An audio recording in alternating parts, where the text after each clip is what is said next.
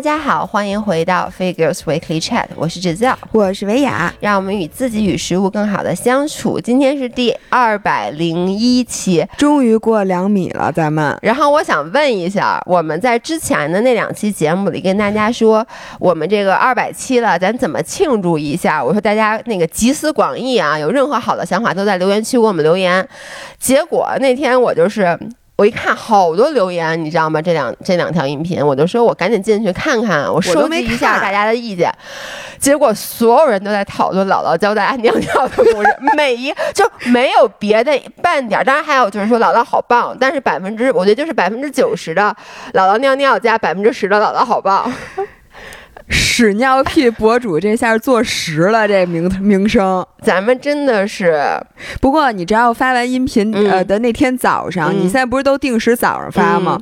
然后我我早上起来，然后练完了之后一打开群，所有人都在说：“哎，你们尿得出来吗？什么的？我哎，你们洗澡的时候练一练，然后说什么什么什么练洗澡的时候我有这个功能哎，洗澡的时候你颠两下，你就假装跑步，然后。”就可以练了吗？完美模拟，你要不再穿上衣服洗澡？然后我跟你说，关雅迪老师刚才刚给我发完信息，说刚听完我们那期期音频，说听了半个小时尿尿，说特别好奇，说他准备掌握一下这个功能，因为说以前感觉好像用不太上，因为越野跑你就男生嘛，你就直接尿，就没有这种边跑边尿的这种需求。现在特别想尝试一下，然后说被我种草了漓江漂流，刚才正在跟我讨论，说跟我一样嘛？我们俩一起去漂去就完了。对。说那个明年准备咱们一起组团的那个事儿，巨搞笑。哎。关雅迪老师在我们的跑步舞群火了，我就说你干嘛 去了？然后那个，因为上周姥姥在铁三这两期节目发了以后，她发了一条微博，就是说我们新开的跑步舞群。然后我看到现在还有很多人给我们私信留言说姥姥姥爷拉我们。那我想跟大家说，我们俩是真的没工夫拉你们的。然后，所以如果现在你还没进群，想进我们跑步舞群的话，去翻上周我们发的那条对带二维码的那条微博，在那底下留言，然后。我会让小助理再拉一波。对，我们的置顶留言里面就是让大家留下自己的联系方式，然后小助理到时候会把你们拉进来。对对对对对。然后跑步舞群里面有一个人说，说我我进群最大的愿望是看一下关雅迪老师在大货车旁边滑旱冰的视频。于是呢，你知道关雅迪每天发多少是多少那个？微那个朋友圈嘛？哎，我跟你说，我们就在两天前，我们俩还讨论这件事儿，因为他也去上海了，你知道吗？跟我前后脚，他还想拉我去录播客。我跟他说，大哥，我刚跟那个 Steve 录了一个两个小时的播客，我说我这能量输出已经把就把我榨干了，你知道吗？那有什么关系？说的就跟你跟他录音频，你用说话似的。然后我就说，我就说你太厉害了，你的这个。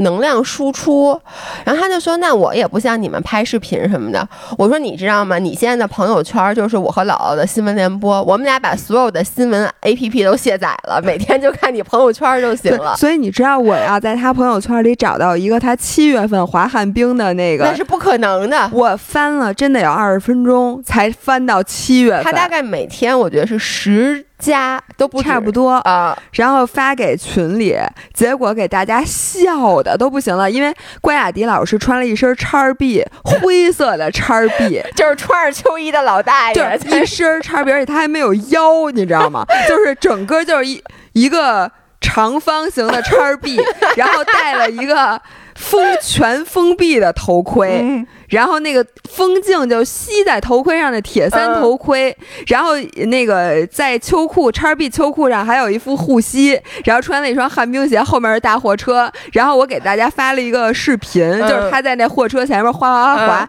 于是这个时候有人找到了一个奥特曼的表情，说我来了。那奥特曼也是一身灰，然后也是一个头盔，也是一个眼镜。说。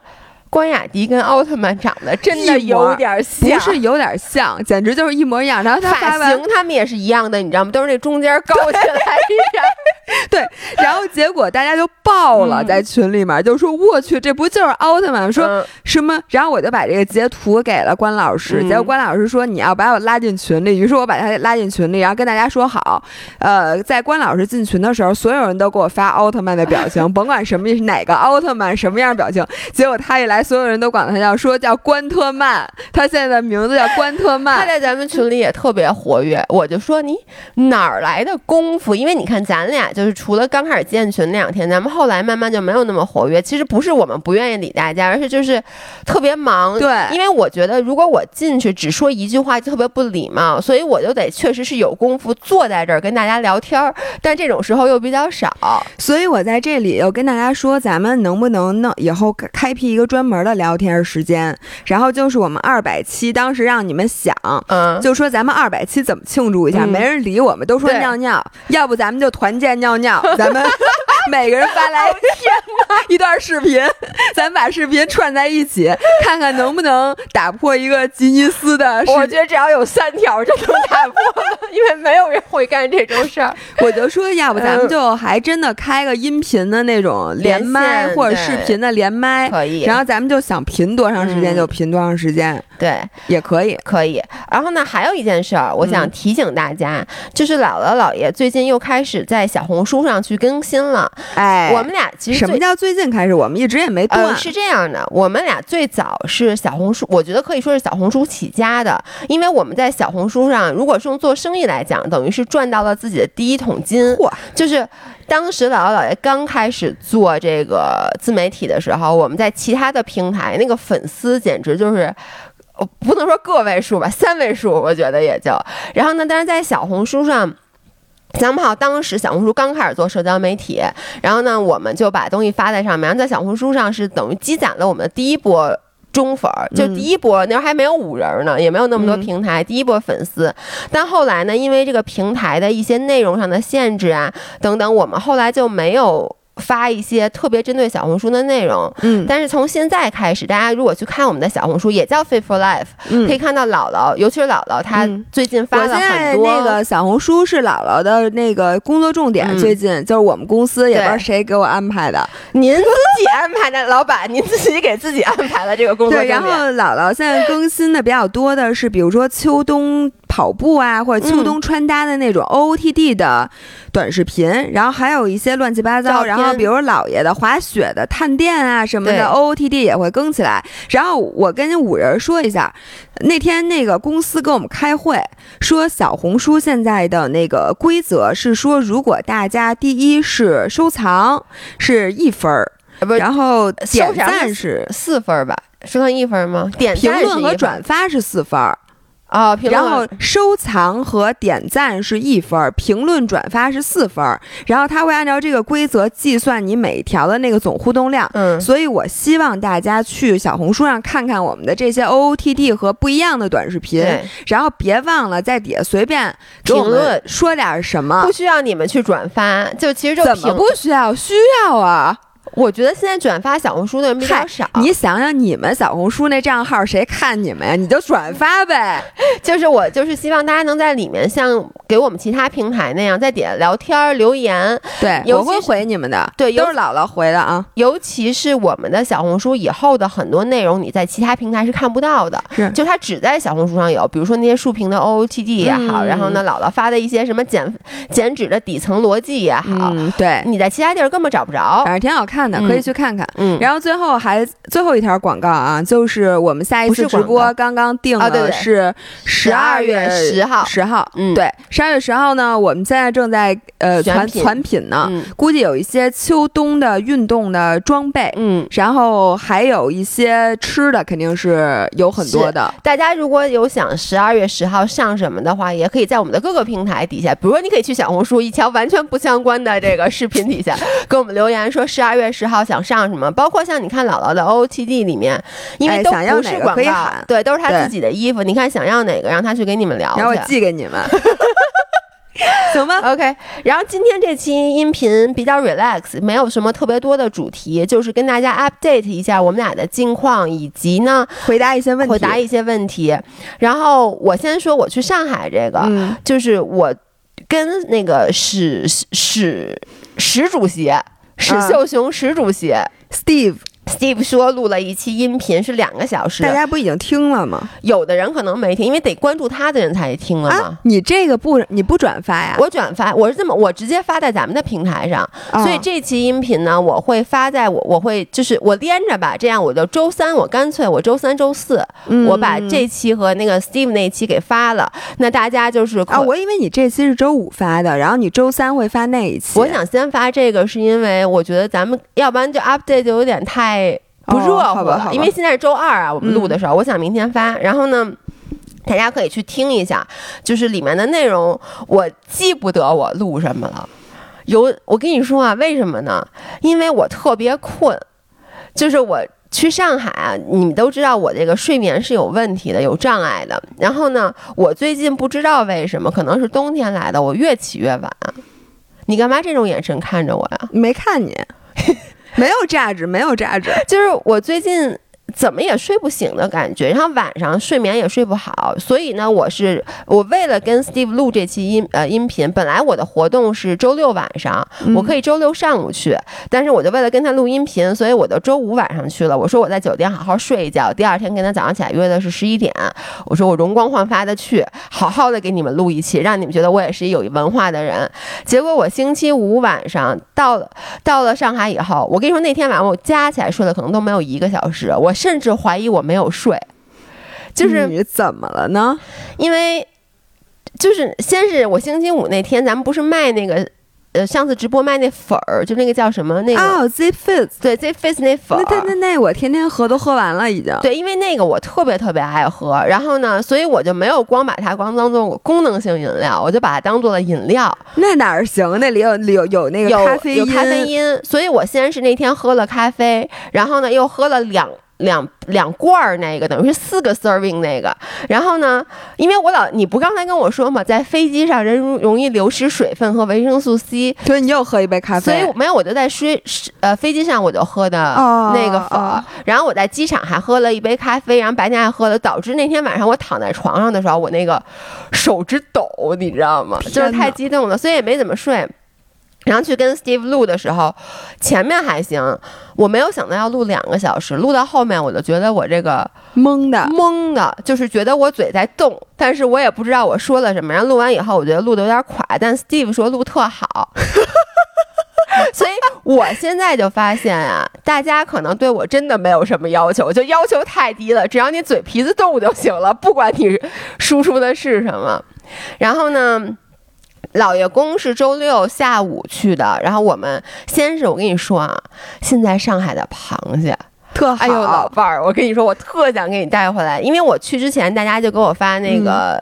留言就说姥爷赶紧去吃谢家大院儿。我之前每一次去吃谢家大谢家大院儿都不是堵车，就是排队排巨久。嗯，但这次呢，因为我跟那个 Steve 录完音频以后，正好下午是两点半快三点，我说哎。啊，不是饭点儿。对，，不是饭点儿，所以我就去吃了这个螃蟹，真的是比之前非蟹季去吃、嗯好吃很多。那肯定的。，对，然后晚上去参加了奔驰那活动，大家可以看大家都看了哎照片儿，头号领地。啊、对，然后大家看到，你知道吗？有一张照片是老员工就是壁咚我，就是他撑在车上，啊，看见了，其实那后面那是一辆大 G，后面那是一辆大 G。我想跟大家说啊，就是我我好像我的 vlog 里面会有一些 footage，是因为当时咕呃咕噜也去了。啊，他给我录了一些 footage，他发给了我，我还没看。他说巨搞笑，是因为你们能想象到老爷公特别僵硬，你知道他是一个特别僵硬的人。我我在照片里看出来了。然后呢，你知道那个车其实所有的车都是不能碰的，就摸都不能摸，不能倚在上面。他们怎么那么瞧不起人？你直接买一辆，哪儿刷卡？你问他，那我得让你给我你跟刷卡。你跟他说，他也叫大 G，我也叫大 G 我真的，我就跟保安他们说，我说我真的不能摸吗？我说我跟他一个名儿，人家保安说这哪儿来的？这人赶紧轰出去。就那个保安完全，而且那保安就一直就他特别紧张，因为他又知道我是来拍照的，就不是普通的人，就是博主。我说我真的要拍照，但他又不能让允许你去碰那辆车，所以就老爷公把手，其实他椅子上，你感觉他是撑在上面吗？其实他没有，他是。那他这姿势可够难拿。对，所以他整个就是他要手把手轻轻的放在上面，然后感觉他撑，但他其实又没有撑。但他这车是纸壳子做的，是吗？又要感觉他的身体压到，所以他整个的重心，你你能理解吗？太空步。对，所以他特别的，他一直在抖，你知道吗？他一直在，就是那种你都能感觉他腹肌就不是这个奔驰这个行为有点 low 啊，至于不至？我也是，我不是靠在那个车上，其实你没有靠，你们看到，就其实我只是跟他。结合了，就是我们触碰了，但是我没有任何的重量在那个车上，就是我的腹肌也是，就是我都不能再往后仰一点，再往后仰一点我就该摔了，你知道吗？就我整个感觉我是那么撑着坐在车上，但其实我是屁股是悬着，然后我的大腿、我的股四头肌和我的腹肌绷得非常的紧，感觉你在做一个非常高难度的向后的平板支撑，而且还要保持平衡。然后其实我当时是想拍我们俩。Kiss 的一些照片，我觉得这样就能爆，你知道吗？结果每一张照片，老爷公的表情 就不能再不愿意了，就是他就像他在亲一头猪，你知道吗？他那个表情眉头紧锁，我天呐，简直就是简直，你看到那个简直丑爆了。还有我，你们可能没有发现，哎，你发现了吗？张涵补牙了。没有，就是这样的。老爷公以前没有门牙，什么没有门牙？是只磕掉一点点吧？就是他有，呃，他有一颗门牙，只有一半儿。对对对，是他小时候打篮球磕掉的。然后呢，而且是一他掉挺多的那个门牙，所以他以前拍。拍照的时候，他是你看他不笑的，他的笑都是不露齿的，而且一般那个大家笑，你要说后边牙少，你还可以露门牙。对你如果没有门牙，你就彻底没有办法笑了。对，所以他以前他的所有照片，你发现你看他抿嘴笑的。嗯，然后他大概是在他不知道前段时间换工作，中间有一段时间就比较闲嘛，他终于就主要是为为了出道吧。我跟你说，我觉得是有这个原因的。他因为我们俩在一起可是多年了，十一年了。我从认识他那天起，我就说你能不能去那个补牙？因为我觉得门牙是门脸儿，你知道吗？因为他自己又不是不介意这件事，他就一直没去。结果自从他开始拍照片，自从他拍，哎，我都怀疑张涵肯定就是，比如抛出一张有他照片的那个，他就把底下每一条评论都看。你知道，你知道他现在对咱们的关注比之前高得多得多得多。我记得之前你特别生气的就是说，你说什么张涵不看咱们的视频什么东西他都不现在我相信，只要有他露脸儿，只要。只要露一点点，老去刷微博，看看有没有人评论说老爷公真帅。对，因为首先就是现在有一些带他的照片，还有就是有时候视频里有他，而且他就发现，就算没有他的，没有他的内容，比如有一些音频，那次我就问 Steve，我说那个问大家说我跟 Steve 录一期什么，底下评论都是说不想听 Steve，要听老爷公的，所以他就是现在基本上咱们每一个。呃，就是发布的内容，他都会看，且他都会看底下所有的评论。那他没回呀？他他他可能不好意思。就包括我不是说你发铁三那照片，我都没有看底下所有的评论，我只看了，想在里面找找有没有说你赶紧给我下去，我要看老爷公。哎，我都怀疑以后老爷公可能自己花点钱买点那个水军，在咱们所有的底下都说我们不要看你们两个大什么呃，我不要看你们两张老脸，我要看英俊潇洒的老爷公。而且你知道，我我一点不夸张，那次我说说老爷公什么为了红明红人节去洗脸，就是老爷公以前啊，他从来没有用过洗面奶。我在认识他的时候给他买了一瓶洗面奶，他。到我，我觉得可能到去年都没有用，都干巴了，都干巴了。就是他从来就没有用过洗面奶，他的洗脸真的就是水溅在上面就行。然后他就是从今年开始，我发现现在我每次问他，我说：“哎，你洗脸用洗面奶了吗？”他说：“用了呀。”我觉得他现在真的是，所以你知道，他就是补完牙以后，那些那些照片特别可怕。就是我现在特别不愿意跟张翰拍照片，就是他会。呲牙，对，就 是他无法抑制住自己，就是 终于有活三十多年，终于可以张嘴了，就真的是可以张张嘴了。就是他补完牙那天晚上，我就跟他急了。因为你能想象他一回来，我坐在这儿看电视，大家 picture 一下那个画面啊，就是老爷公呲牙，他呲牙的时候，他的特别凶，因为他的整个脸都皱起来。他呲牙是不是有点像柴犬呲牙的那个表情？对对对对对对对。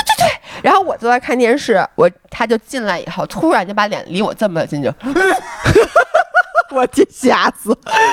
哎，我们一人血书求一张那个 呃老爷公呲牙的小视频或者照片儿。我跟你说，特别的让你心里不舒服，尤其是你知道，我我我想心里不舒服一下，请你今天晚上就发给我，谢谢。我一会儿让他回来给你表演一下，反正。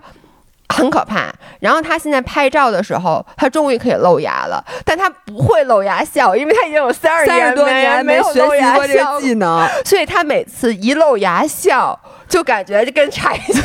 他每一张，只要他一露牙笑，就。就是这样，就是这个牙齿。我觉得应该给他问问咱们饭碗啊，问问珊珊，咱们商务组的同事，给他接点那种，呃，牙齿美白的那个高露洁。哎，高露洁，他现在可以拍了，我觉得。对，所以就是那些照片，我跟你说，就拍了好多，最后我真的选不出来几张，而且每一张我的表情都非常到位，但是老爷公就各种奇奇怪怪的表情。没关系，没关系。我觉得他出道以后，慢慢的当作为艺人，他可能就适应。哎，你发现没？他真的是一个戏精，他是喜欢这种 attention 的。是的，跟你一样。要不说你们俩一家子呢？我觉得我都没他强。我跟你说，连我自己发的视频底下的留言，我有时候可能都忘忘了看，但是他一定都看，而且他真的是像我们滑雪那视频，就是 by the way，我跟大家说一下，我发了一滑雪的视频，你们能不能去底下给我留留言，然后你们看一看，因为可能昨天是周一发的，大家也不知道发那视频，所以刚发的时候那流量没那么好。嗯，是。然后老爷公就跟我说。哟，这滑雪的视频流量怎么没那么好啊？我的天哪，留言也不太多呀。我跟你说，就是他，他是不是开始担心那个自己出道即巅峰？因为里面有大面积的他，你知道没有很多他让。他之前的感觉也，因为我开过几次玩笑，我说我发现我只要内容里面有你，嗯，大家都特别留言特别积极，对，所以他昨天一看到完了，觉得哎呦，我这个过气儿了，对他真的过气儿明星，因为他问的那个不是说哟你们这个内容怎么。今天这个流量这么不好，我好替你们担心啊！他那感觉就是说，这明明里面有我呀，这是不是坏了呀？这个完了，然后他就让他看视频的时候，真的就是他会往后拉，他就拉到比如我们有互动的那些地方，然后就看，就说，哎，这个哎你是不是好多都剪掉了？我天哪！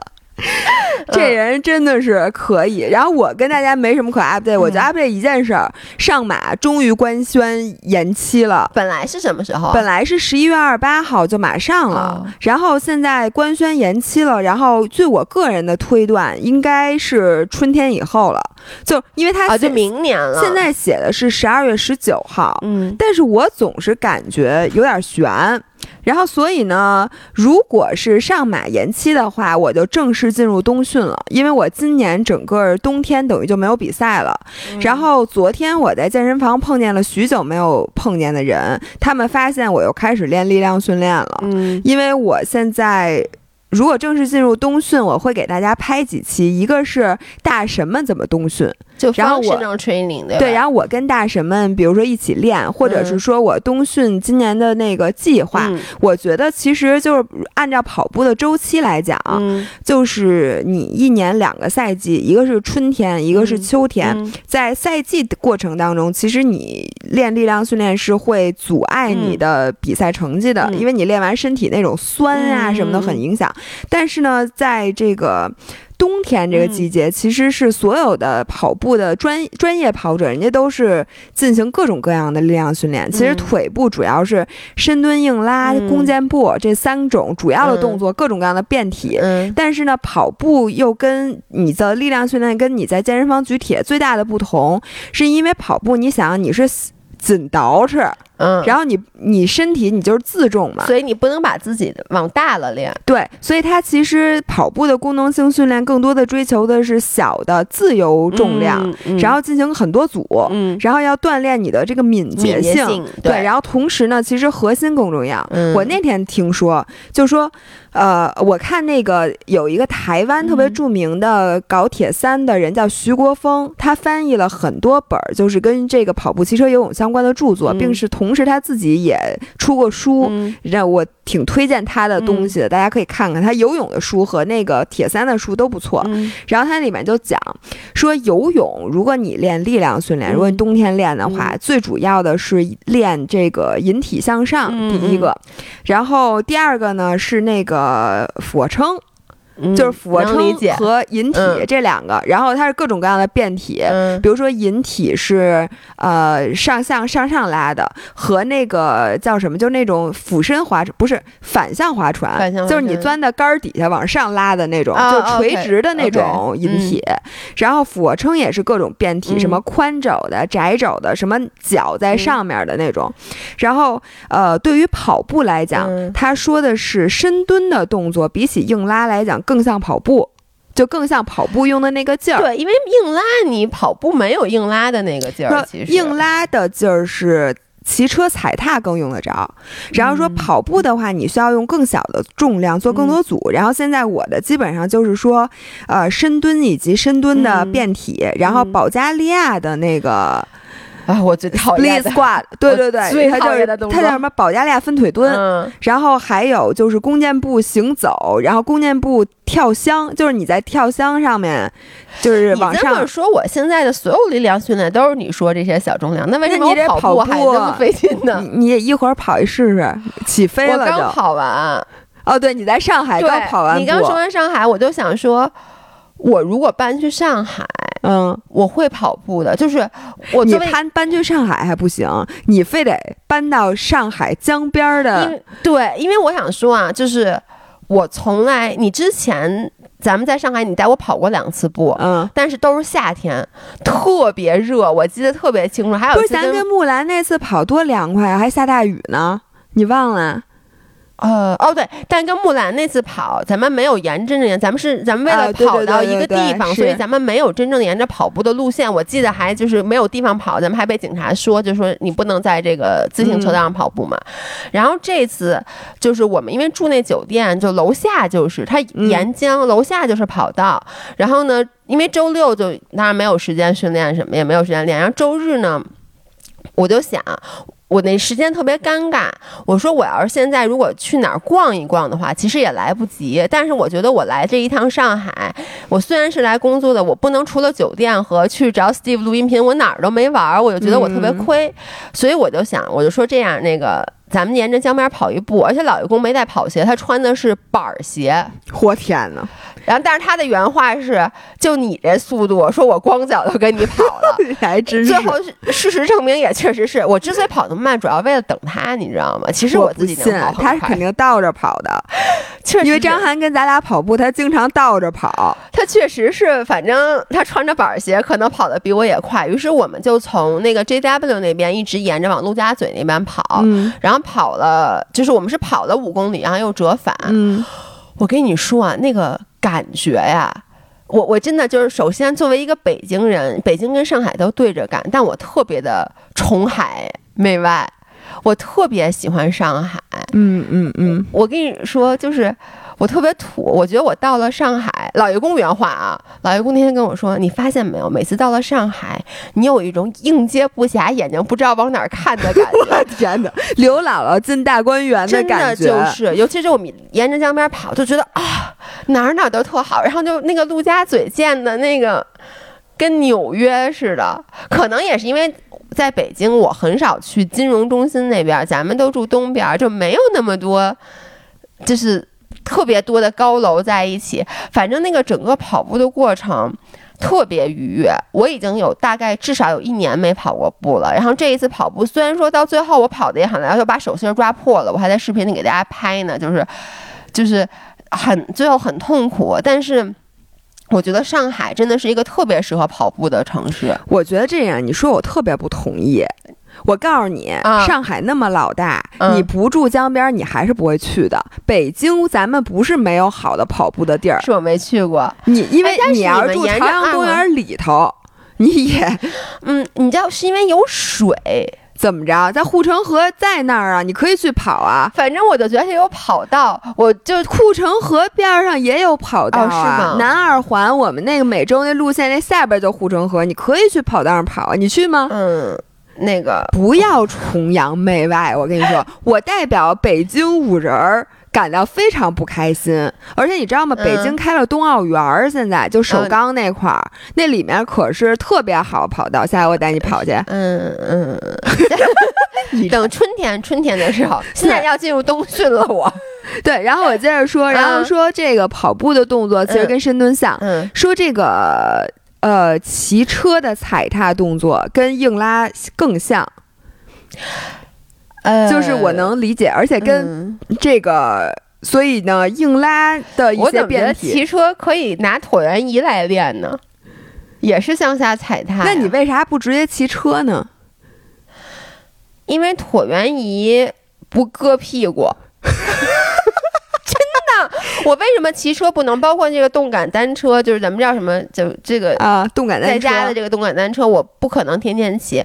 就是我觉得它特别硌屁股，我每次骑完以后，我都得缓两天。哎，我在这里想跟，因为我隔三差五的就会接到我的朋友和有我微信的五人儿问我说：“姥姥，我这骑车怎么那么硌屁股什么的？”我想说，第一，你们肯定得买骑行裤。然后推荐品牌，我之前也推荐过，比如嗯。Rafa 呀、PNS 啊、saos 就嗯。A S S O 那我要垫两个卫生巾呢。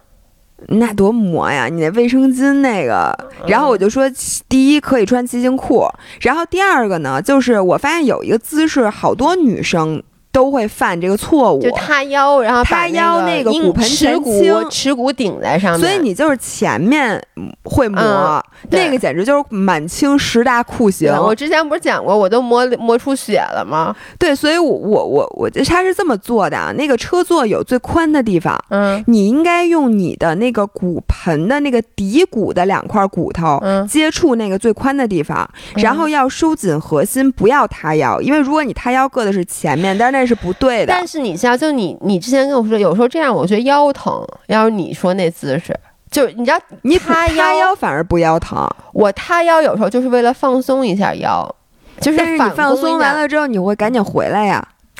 有时候不就忘了吗？对，然后我觉得，如果你长期骑车腰疼的话，可能是因为你没有做 fitting，就是你那车的嗯设定可能还是不是那么合适。嗯，但是仅限于公路，我觉得在家骑动感单车的这种公主车的姿势是不应该腰疼的。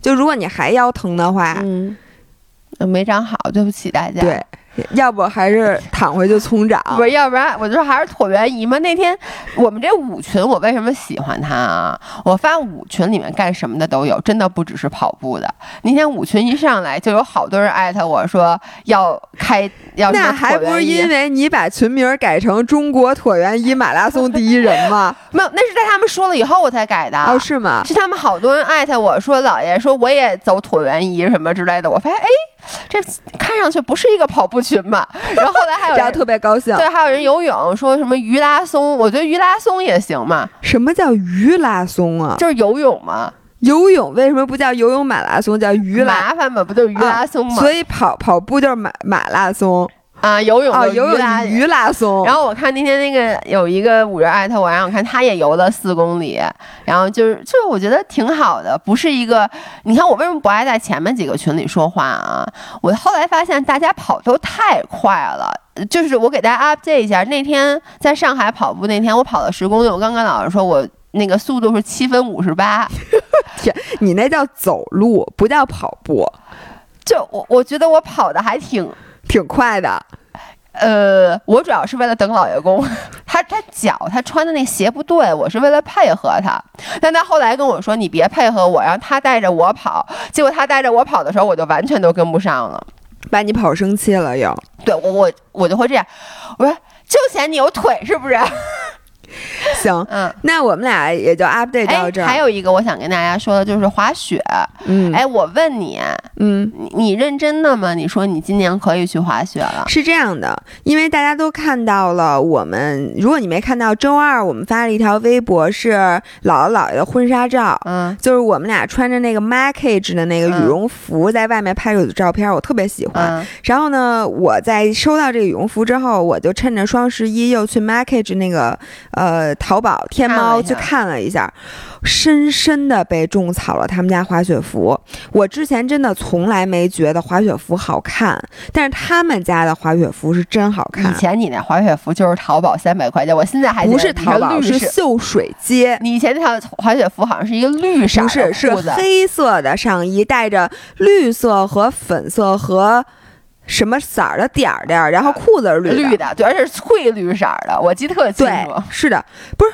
然后你们穿的滑雪服，我也不觉得好看，因为单单版的。特别肥，就是，那种它是那种酷的那种感觉。但是呢双版，Markage 的双版服包身的，它的那个上衣是那种非常法式的那种嗯。短的掐腰的，然后那个裤子非常修长，就是我现在看惯了那种很酷的、嗯。oversize 的东西。嗯，我一看那个滑雪服，那简直就是写优写着我的名字，写着优雅。雅两个字，哎。真的，然后那个小毛领儿，然后人家那个穿搭就是那种法式有钱人的那种度假风。我跟你说，你要在中国雪场穿这样，你也挺棒的。怎么着？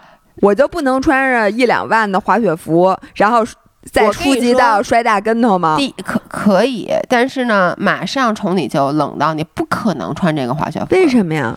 那双板不就穿这个吗？不，其实不是，其实双板穿成那样的人还是少，那穿什么呀？就大衣。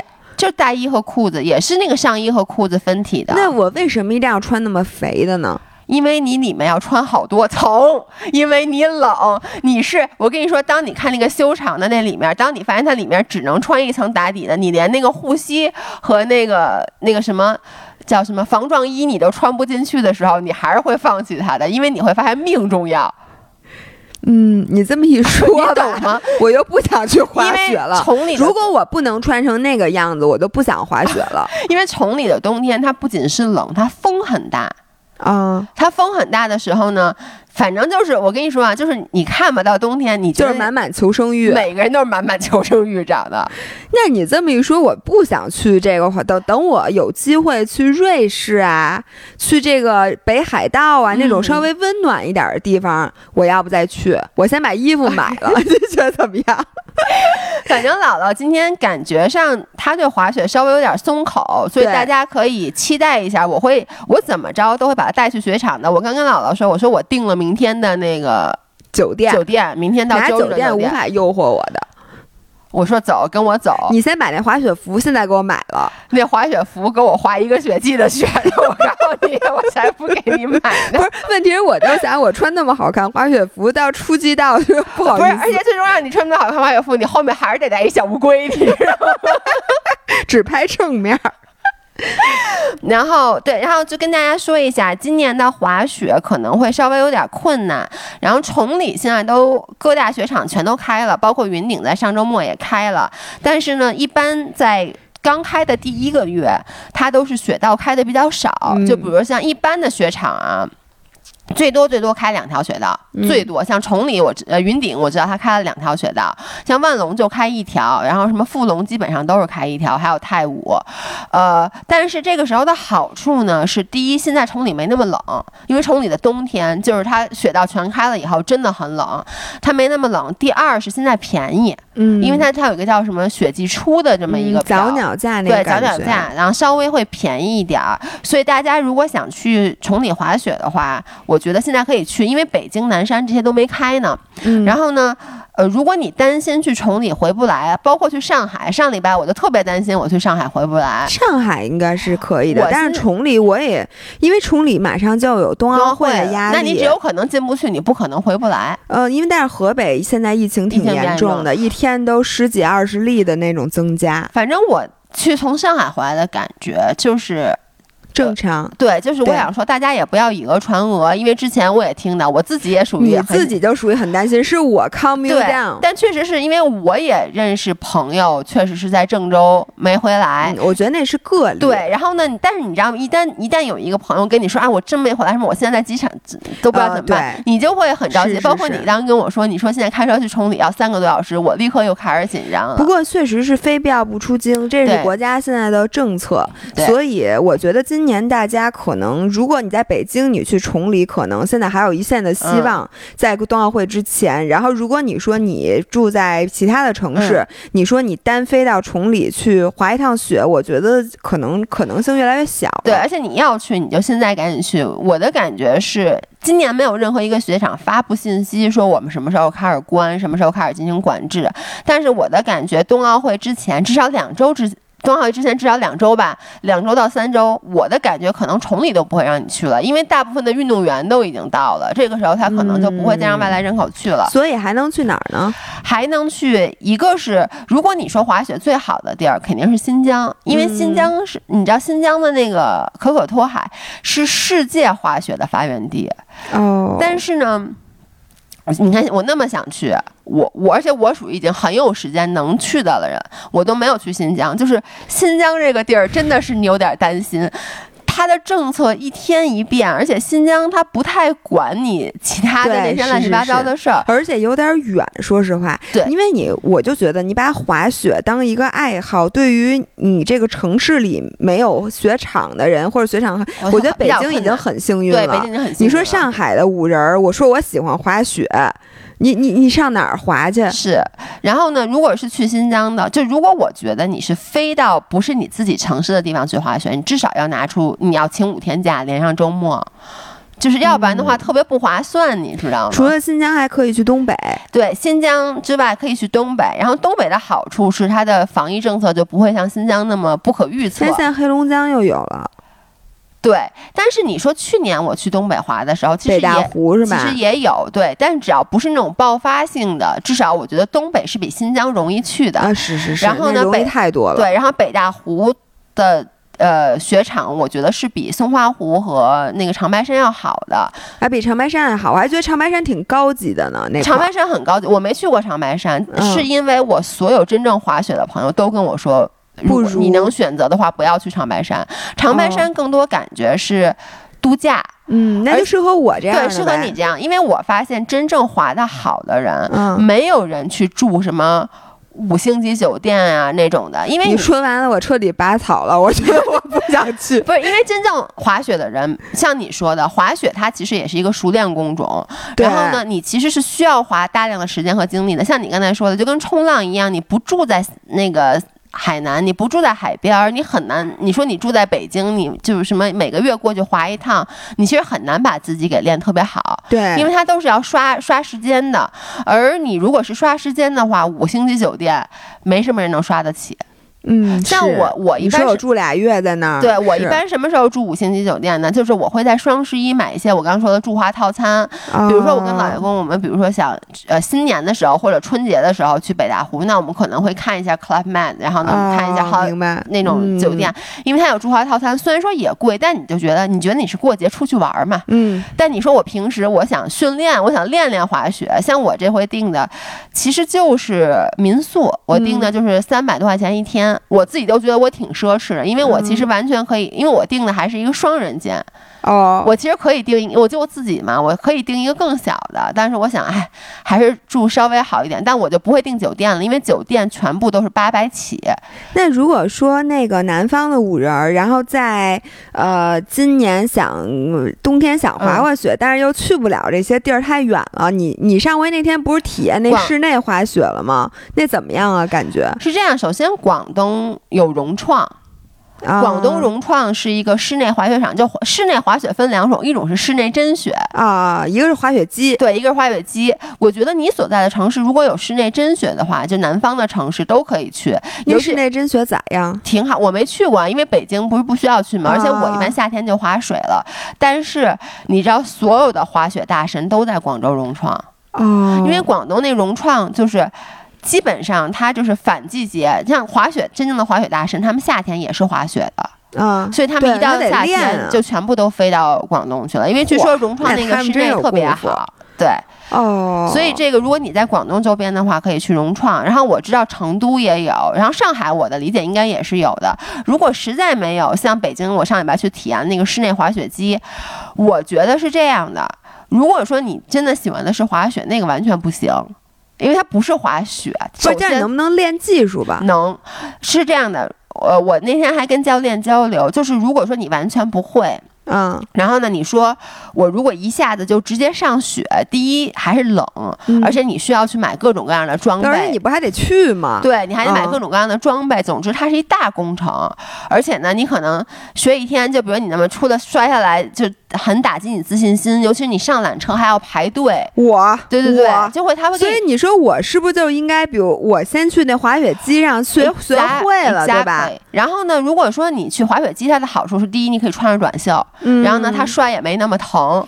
你也不用先，我先得买鞋买板儿，对对，你那儿都有，而且呢，它那是你可以，就是你不用坐缆车什么而且。那个你要说集中学，我可以每天你去每，天去滑一小时滑一。个小时，有点像去健身房那样的。对，然后那教练跟我说，就是所有在那个滑雪机上先学过的孩子和大人，到了雪场很快的就能掌握滑行。嗯，所以我而且这性价比感觉高一些。呃，那多少钱？呃，我我那次去是品牌邀请的，我知道他那个团购价不贵，就是大概二十分对，钟我觉得这也是一150个思路，对吧？咱先在这儿用低性高性价比，就跟咱俩在七幺幺先喝完酒，再去 酒吧蹦迪，对吧？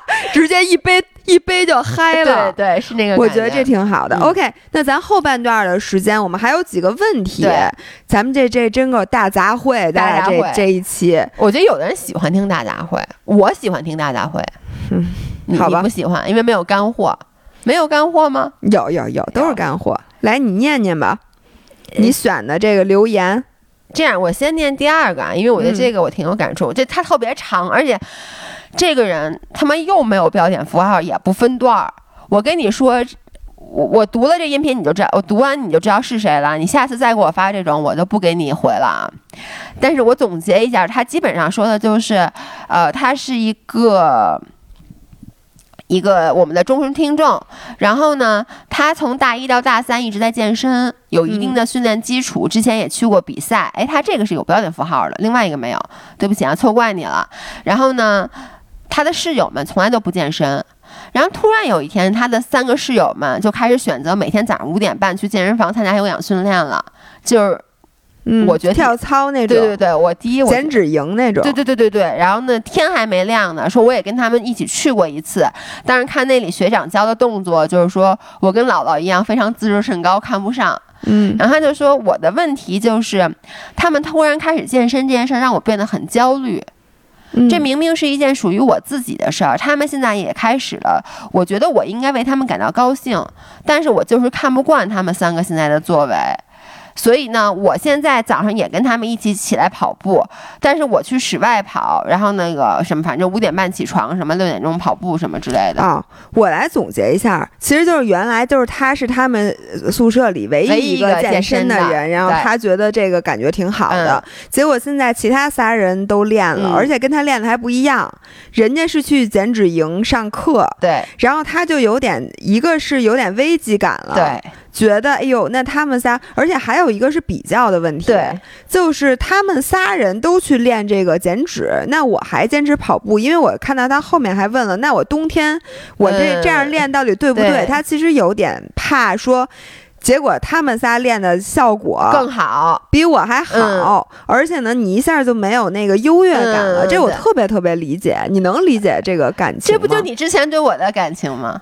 对，我是不能接受，就是我我就这么打个比方，就是如果我买一件衣服、嗯特别好看，然后别人比如说咱五人儿什么的买了，我就因为你我也见不着，对吧？嗯你在这儿成天南海北的，我还挺高兴的，觉得我影响大家。但如果你也买了，嗯我就一就肯定不想穿这衣服了，因为我那你今儿穿着叉 B 的羽绒服，哦，那这不是咱卖的吗？然后就我就觉得一下。我就不想穿了。嗯我经常有这撞衫的。如果是大家，嗯比如说你穿那一个什么牌子，你新发现的，结果你发现满街都是的时候，你是不是就不穿这衣服了？对我觉得你说那点特别好，就是其实不是满街都穿，而是你最好的朋友，就你周围的人但满街都穿对你影响也很大，就是你会觉得你没有。因为。本来你穿衣服是你身份的一个，就是你个人的一个标签儿。比如说，我是穿这种衣服的，就是我是哎这个 style 的。多么的虚伪！之前说我最讨厌别人给我贴标签儿，现在又说我穿衣服我你需要的标签儿。每个人都需要身份的认同，嗯他你原来觉得你这个是你的生活方式，然后它嗯不是其他人生活方式，嗯或者他不是大那些人的嗯生活方式，然后你发现哎满街都是这个，嗯。然后你突然就觉得不行，我得换一种。嗯。其实我觉得这就是我说的支点。就原来可能你每天早上五点半去跑步，是你自信的一个，或者你区分于其他人的一个支点。嗯。现在这个支点突然没了，嗯。我然后我的解决方案是因为我是同样的人，same，、嗯。就我经常会觉得，哎，你们怎么就是对，之前咱们不是讲过，就是对对对对我我我我开始跑步了以后，回来我就觉得怎么我我干什么你干什么，嗯我然后我干这个你也嗯干这个，就我就会觉得非嗯常被这个事儿困扰。我现在发现了，就是一旦你的支点足够多，嗯支撑起你的自信和你自己的，什么呀？明明也是因为我跑步没跑好，我要跑比你快呢。我跑步四分半，嗯、你你先跑一四分半，然后呢，我再决定我要不要生气，行不行？对。然后呢？不光是为了老爷公，我也是为了照顾你的心理啊，感是，受。谢谢你，谢谢你啊，谢谢谢谢。嗯然后 你就会，就一旦你的知识点够多，就比如说你跑步，真的嗯。你有自己的目标，你实现了你的目标，或者比如说你今年报了半马或者报了马拉松，然后你真的在为这个东西努力，或者你已经实现了，就一旦这个事儿你干的足够好的时候，嗯。你就不会被这件事儿 trouble 了。嗯比如说你现在是一个。我坚持，可能你跑了三年了，嗯。然后你取得了各种各样的这个嗯。成绩，然后你比如说你波马 qualify 了，嗯。或者说你破，比如说三三三三三零，嗯。这个时候如果你的室友在跑步，嗯。你不会觉得危机感了。那如果他就是是一个很有天赋的人，然后他一嗯。跑就很快，其实你知道吗？嗯。就是你刚才说那个点我没有，就比如说。像我很高兴你去跟我一起滑雪，就我希望嗯我周围的人跟我干一样的事儿，就这种嗯对我没有任何的会让我不高兴嗯或让我焦虑。但是如果就是人家一干就干比你好，对？对你会焦虑。对，哦所以我就刚才问你，我就说，如果说我跑，就是你后来其实你无所谓了，是因为我第一我也没有特别认真的在练跑步这件事儿，第二就是我跑步可能是你一一倍的速度，但如果就说我我说我不跑不跑，但是我随便一跑就跑的比你好，嗯，我这个是特别打击我。这种它不是说你生气的问题，这个是你嫉妒，对对对就是你对对。会觉得凭什么呀？对我我会这种，就比如说，你看，嗯我说我说，哎，那个我带你一起滑雪，我特别高兴带你一起滑雪，然后我我打心眼里就希望你能喜欢这个运动。然后我第一天就飞坡去了，对，然后就是来一个 托马斯回旋，就如果说我带你滑了以后，就一下你滑特好，然后反而就马上就赶超我了，我就会觉得，就你会觉得嫉妒，你会觉得凭什么呀？就是那种气儿不打一处来。就我我不会觉得凭什么，我会觉得早知道不带你滑了。对 就会我觉得这种东西是人之常情，很正常我觉得这样有一个人跟我说，我绝对不会生气的，人家吹牛逼的，肯定不可能。但是我觉得这种情况怎么解决？嗯就是说你支点很多，嗯，就是你的自信不光是建立在你不能说我这个人就只有一个爱好就是跑步，然后我唯一的信心来源就是我我早上起来跑步，或者我跑步呃怎么怎么怎么怎么样。你如果只有这一件，那那太容易了，是因为。你不能预防说你旁边的人肯定不会跑步，或者人家不会跑两下就超过你，这是你不能控制，的。但是所以呢，你的主心骨就不能只是这一件事儿。是的，你的主心骨可以是我是一个非常勤奋、刻苦，我可以坚持。然后呢，我以我长期坚持做这件事儿为荣。嗯如果你的这个对自己的骄傲，因为嗯每个人都有自己的嗯 pride，、嗯你对自己的骄傲来自于这些，嗯。那你这东西不用跟人比，对吧？对，而且我觉得还有一个，就是其实那天在跟 Steve 录音频的时候，就讨论到这个问题。就我们俩讨论打柔术，嗯我就说我后来就为什么柔术也去的少，其实跟这也是没什么大关系。但我就说吧，在柔术里面让我心堵的一件事儿，其实就是这个人之前没我练得好，他比我入门晚。嗯，然后呢，我还带过他，还教过他。结果呢，因为我一段时间不去，发现他进步神速。嗯因为我是属于干什么都比较慢的人，就有就是体育方面，我是属于。咱俩都是体育没什么天赋的。我觉得你天赋，我小时候你就是我，小时候你跑步多快啊！不，但是你就说我除了傻卖力气的事对儿，，其他事儿但是你这么全都不行。就就是这样的。呃，主要是我周围也没有别人，所以小时候哎我就觉得你体育特好，是是，对不对？对对对，我也没法跟别人比。还有一李文哥，还有一李文桥，他们俩就更不行了，所以就觉得你还行。Anyways，我就说那个柔术，嗯就是我就后来发现，哎，这些人都比我厉害了，嗯就这种会让我嗯那早知道当时我不教你了，就是就你知道吗？就会有这种小的情绪在里面。然后呢，但是我觉得有一个方法，除了你刚才说找更多支点，嗯还有一个是你要看到这件事儿对你的好的方面。嗯就比如说，你可能一开始他的水平不如你，但后来他比你进步了，其实你你可以看到，把他当做你的目标。嗯，然后包括好朋友，我觉得其实为什么我特别希望你也滑雪呢？就是嗯像我说的，我现在只能一个人去滑雪，然后我觉得我自己特可怜。但是如果我的好朋友跟我一起来做这件事儿，他本身就会让我很安心。然后即使你进步很快，我觉得，因为我觉得 chances are，如果你跟我花同样的。时间的话，你肯定比我进步快，嗯因为你本来体育的天赋就比我好。但是这个 chances are 就是，哎，你要比我好了，你是不是还能反过来带我？这样子就是对，我还我觉得这个事儿啊，主要是看度。嗯就像比赛之前你紧张好还是不紧张好一样，就是你要适度紧张。那你这个别人对你的这个压力，肯定对你来讲是有好的方面，因为他会鼓励你啊，你有对伴儿。那这也得看，就比如说我带你去跑步，你跑两天世界冠军了，你说这我受得了吗？我觉得我，我觉得真要这样，你也受得了了。啊，我就说我发现了一个天才。对，其实最怕的是什么？就是他也没有比你有天赋那么多。就如果一个人明显有很大天赋，你其实就不争了。比如说那柔术上就有那个学学一年，人家就升蓝带了，人家就是从小就是体育特长生什么的，那他他就是好。包括滑雪，有的人他一上来就可能。第一天，咱们可能第一周都在推坡呢，他第二天就能换任了，那他就天生他、这种人啊，你其实对他心里就是一种崇拜了。嗯，一般什么人就是室友这种、好朋友、闺蜜这嗯。种，就是他好像比你强一点点，但其实又没有强那么多。这个时候对你就容易这种比较讨厌。对我觉得室友之间，哎，我不知道男生啊，嗯反正女生之间这个关系。特别微妙，都是很微，只是你承认或者不承认的区别。所以我觉得大家为什么喜欢听老百姓自己博主聊天呢？是因为我们公开承认了，嗯，就是我们之间从来都是这种微妙的关系。嗯我并不觉得这不正常，或者你不对，对。你不应该有。我觉得这就是人类正常的情绪。是，而且我觉得就是你，你也其实也可以去跟你的朋友去沟通，室友去沟通，因为沟通，这沟通啥呀？呃，就是如果说他真的把你当成好朋友的话，他会呃去刻意的去不要去触你这个点。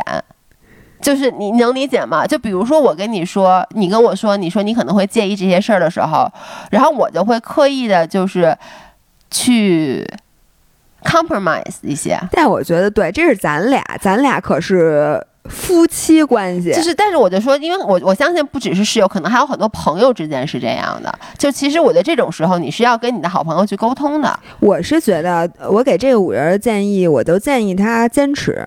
嗯，然后呢，还是去跑步，冬天去跑步，对，我觉得最人最怕是什么？就是见一出是一出。对，嗯你知道吗？我昨天见了我一个朋友，嗯然后我就跟他说：“我说你最大的天赋就是你最大的弱点，为什么呢？”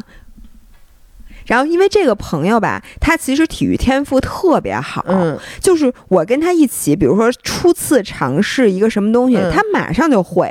而且他爱好特别多，我觉得没有他不喜欢的东西对。你说他那个耐力也还行，说嗯跑步就跑步，说骑车也能骑点骑会儿车，不不比任何人差。然后上来就我还不会握下把了，他就握下把，那个下坡下贼溜。嗯然后你说打球吧。羽毛球也会，嗯。什么网球，我跟他一块儿打过，上来就是教练一教他就能嗯，打，徒至少步也很厉害。就是他就能那个，你看着就像那么回事儿，嗯。不像我就能把教练鼻子气歪了那种嗯。学不会。然后我为什么说他最大的天赋就是他最大的弱点呢？嗯。他到现在都没有主项，嗯。因为他的完全散黄，因为他嗯。干哪个他都觉得他喜欢，嗯。因为他哪个其实天赋都不差，嗯。但是他这样就很难找到一个。他真正就是说把精力。等会儿喝，我喝口水啊，就很难找到他把精力能集中的一个地儿，导致他现在其实，在任何体育上面都基本上算是那个叫什么，都是初级。嗯，我觉得这个其实有点像有有的有的人，就像人生一样，因为有的人他就他各方面都很优秀，他就没有时间或精力去。怎么说？他就是很很花心才活的，结果到最后呢，就是小你发现小的时候就会有这种小朋友。我现在就想，我上小学的时候，班里就那种小孩儿，然后老师和那个那个那个大的，班里就会有老师说说，哟，这小孩真聪明，什么数学也好，画画也好，什么这个也好，那个也好。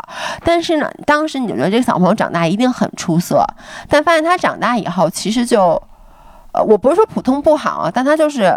很普通，他没有把他的任何一个天赋真正的发展成一个他最后的长项。对，然后我就说，你看啊，我说我球类和技巧性的我全都不行，这个反倒让我现在非常的专注。我把所有的时间都花在练这三项，我之前练一项，现在就练这三项。然后我发现我真心喜欢，然后我就不会那么 distracted，因为你说我我我 distract 啥？我这球类我就完全的。不行，我也不愿意再花时间去探索了。我就想练这个，把这个练好，导致我现在反而在体育上显得好像比他更精进或者更进阶一点。是，所以我就觉得，我给大家的一个建议就是在体育方面，如果你想有更多的支点，就不能太散黄。嗯，你不能说今天人家说这今天流行那练那个，明天流行那练这个，或者今天我室友。他们突然去减脂了，我想，哎，我是不是也应该减脂啊？然后明天就是，我觉得，因为他问我，他最后的问题其实是冬天他能不能跑步？跑步是一年四季都可以进行的运动。你看姥姥下大雪还跑，下大雪还跑二十多公里 LSD 呢，风都快把嘴吹歪了。然后这个像，如果你喜欢它，如果你觉得跑步就是 the one，或者 one of the one，对，你就坚持，我觉得肯定没毛病。我觉得在一个。上面花更多的精力，肯定是比你散黄，它的成效要大的。是。嗯，OK，那这个问题就算回答完了啊。另外一个，我们再回，哎，再回答一个。我觉得他说那个，就咱们不用念了，就总结一下吧。就有一个五人，其实是在两个房子之间进行选择。我也，我我不念啊，我就也是给大家说，他就说他就是他是一个住校的，他因为要面临考研，嗯，所以呢，他就从学校里面搬出来了，然后租到一个很偏僻的地方。但很偏僻的地方呢，看就是怎么说呢，很安静。嗯，就适合学习，但是呢，他每次就是觉得他又觉得住校其实很方便，因为他现在住那个地方就是周围啥都没有，嗯，然后呢，他就现在就是很很疲惫，因为他就觉得回学校也很辛苦，但是在现在这个地方又觉得与世隔绝，又不太开心，嗯，然后就说怎么办？这个其实因为学校我没有过类似，哎，也有，你当时住校吗？还是住家里啊？上大学嘛，我又住校又住家里，就是没空，因为学校没空调嘛。嗯，不需要开空调的时候我就住学校，需要开空调的时候就回家。我是一开始住校，后来我就搬到了外面去住，然后我觉得更更好的一个回答就是，或者说一个类比就是。很多年轻人现在他的上班是在城市里面，嗯，然后呢，在最繁华的地方，租金最高的地方，那这些地方呢，他挣的工资能让他租，第一可能得和别人合租，嗯，第二就是。非常小，你的住宿的环境肯定是非常不好的。你不可能租一个特别好的 apartment，估计就是一个特别老的。因为是人民币不支持。对，是一个特别老的那种房子。然后你整体可能活都不是那么好，但是呢，你又觉得每天第一上班很很方便，可以帮你节省大量的在路上的时间。第二就是你的社交很方便，你可以下了班和朋友们一起去玩啊，去吃饭。那还有一种选择呢，就是我住的稍微远一点，比如在北京的话，我住在通州。嗯，那我同样的价格。我能不跟别人合租，或者住燕郊，对，就租一个很远的地方，对，租一个就比如说一室一厅，但是呢，这个房子的可能肯定是比较新的了。然后呢，我能自己花精力把它打造成一个温暖的小窝，但就是每天上班需要花很长的时间，而且基本上就是你。会打扰到你很大的社交。比如说你下了班以后，你要不然就回家，嗯，你再也出不来了。对，再也出不来，就跟原来你原来住的那对地的比较远嘛，就你周末出来你就回不了家的感觉。出来就得玩一天，对，因为你中午不可能回家的。嗯，。对然后这种，呃，你怎么会？你会给一个什么样的建议？我肯定是，我觉得年轻人肯定是选近的你，跟我一样，对吧？对因为是这么，你就考虑一件事儿，哪个是可以克服的？嗯就如果你说的是第二个，就是我咱先不说考研那人，嗯咱先说就是年上班儿，嗯一个是远的好房子，一个是近的小不好的房子。因为大家不能兼得嘛，因为嗯咱、咱钱没没钱，对，我肯定是选近的。嗯。因为哪个是可以克服的呢？就是你如果那个房子不好，你通过一些软装啊，通过什么，你可以把它弄成一个，嗯。其实你不需要多大地方，你可以改善你的生活质量。嗯。但是远这个东西没法克服，嗯。时间这个东西太宝贵了。嗯。你一天你说你花两三个小时通勤，这个嗯。时间真的就没有了，它嗯不会再回来了。嗯，所以我是特别特别特别不建议，而且我觉得年轻人需要的是社交，对，需要的是你和这个城市有更多的触角进行连接。你把自己关那么老远，你退休以后可以弄啊。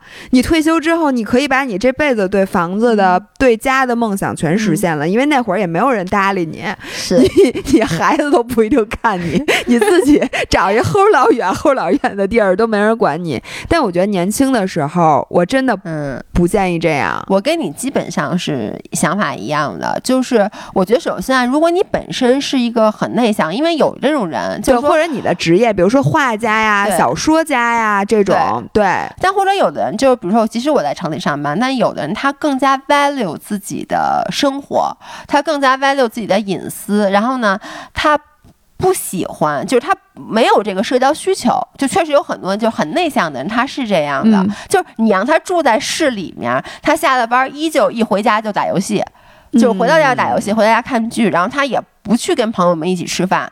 如果是这种情况下，那你可以住远一点儿，就是你你去 value 你自己更喜欢的那个东西。然后呢，对于 commute 来讲，我反而有一个感觉，就是每天上下班的那个 commute，其实是对于现在年轻人来说难得的一个玩手机的时间，呃，或者说是思考的时间。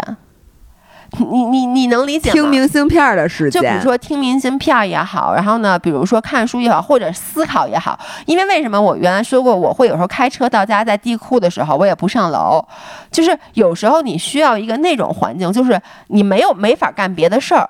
我觉得，比如你坐地铁，你在路上的时候，比如地铁里没有信号的时候，你其实是一个可以去对，但是你想，你要住近一点，就算房子小一点，你当然了，前提是你不是拖家带口啊。嗯你花那俩小时，你运动时间不就出来了？对，但我的说，就说他没有这个需求，他在家的话，可能就是打游戏，他也就是或者说是他没有这个需求。嗯，但是大部分人来讲，尤其是我自己，我跟你是一样的。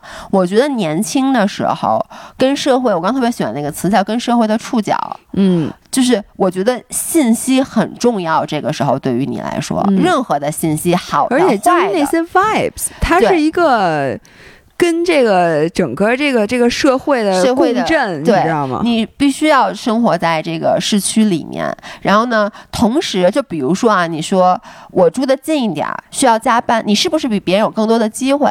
就比如老老板说。今天这东西特别急要加班，你就可以说啊，我家住的近没关系，我可以晚点回家，我可以在公司，或者就说，比如说公司有任何需要帮忙的时候，你可以去。这个时候，你就是比住在家远的那个人，其实有更多在工作上能够进步的机会。我我是这个感觉，然后同样是放在考研上来说，如果是我的话，我会选择住宿舍，嗯是因为你在学习的时候，就是我是那种，如果你让我自己封闭起来，在一个特遥远的没错，你越学觉得我越差。我会觉得我学没学会啊？别人学没学？我还考不考试？就是对，学到一种觉得自己在干嘛，我就会特别焦虑，会问我是谁，我在干嘛，我到底学没学？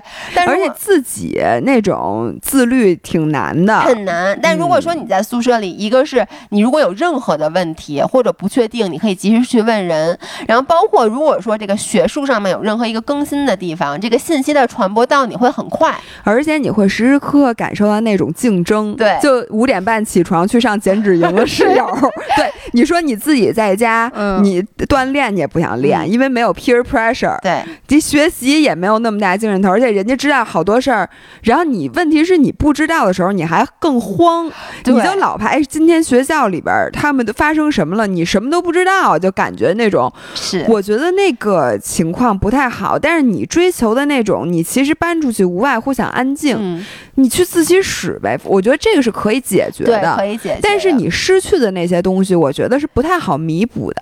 是啊，所以我们给这个孩子的建议还是，如果说你能住在宿舍的话，就住在宿舍。而且你知道吗？不是说你不能住得远，我觉得当你有一定的支点，就你支点用你的话说，支点足够多的时候，你的社交圈比较稳定的时候，你的就老了嘛，对你就可以往远了住，对或者说你可以 work from home。